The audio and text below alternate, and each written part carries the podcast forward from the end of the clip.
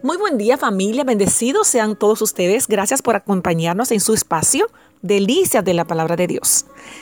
Hoy leemos en Mateo capítulo 6 versos 9 al 10 y dice así. Vosotros pues oraréis así. Padre nuestro que estás en los cielos, santificado sea tu nombre, venga tu reino, hágase tu voluntad como en el cielo, así también en la tierra. Mateo 6 versos 9 al 10.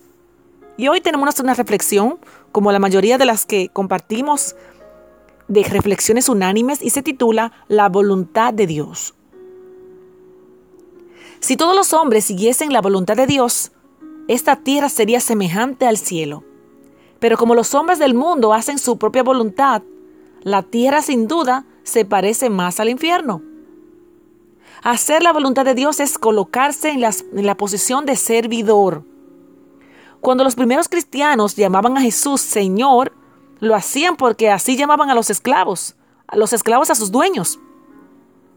En esos tiempos, cuando un esclavo era comprado en el mercado, pasaba a ser propiedad de su amo. Esa condición implicaba que el esclavo no tenía voluntad, que él estaba obligado a hacer la voluntad de su amo.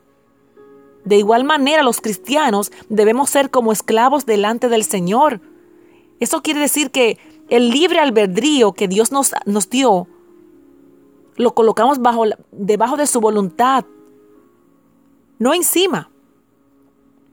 Hacer la voluntad de Dios es hacer la voluntad del que todo lo sabe, del que todo lo ve y del que todo lo conoce, del que sabe qué es lo conveniente y qué es lo que destruye y qué es lo que bendice sometámonos a la voluntad de Dios.